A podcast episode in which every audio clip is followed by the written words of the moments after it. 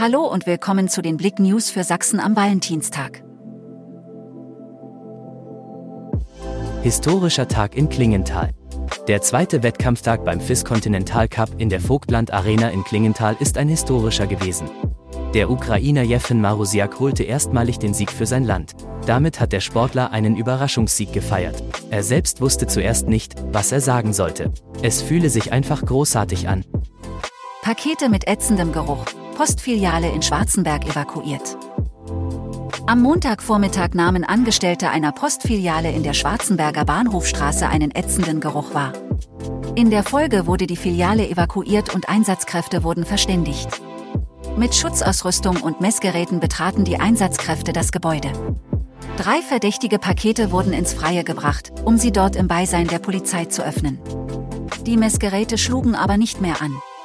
Gegen 13 Uhr und 15 Minuten wurde der Einsatz, nachdem ein neues Messgerät aus Chemnitz ebenfalls keine Gefahrenstoffe anzeigte, beendet. Die Bahnhofstraße war für die Dauer des Einsatzes voll gesperrt. Verhütung ist Frauensache, oder etwa doch nicht?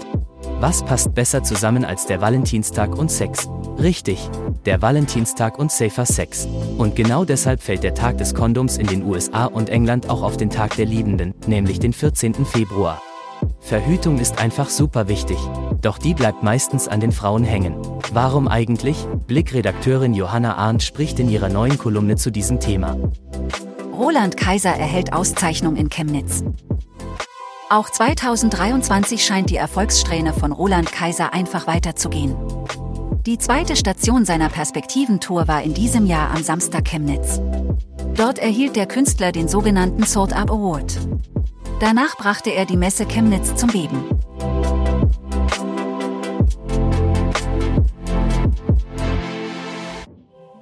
Danke fürs Zuhören. Mehr Themen auf blick.de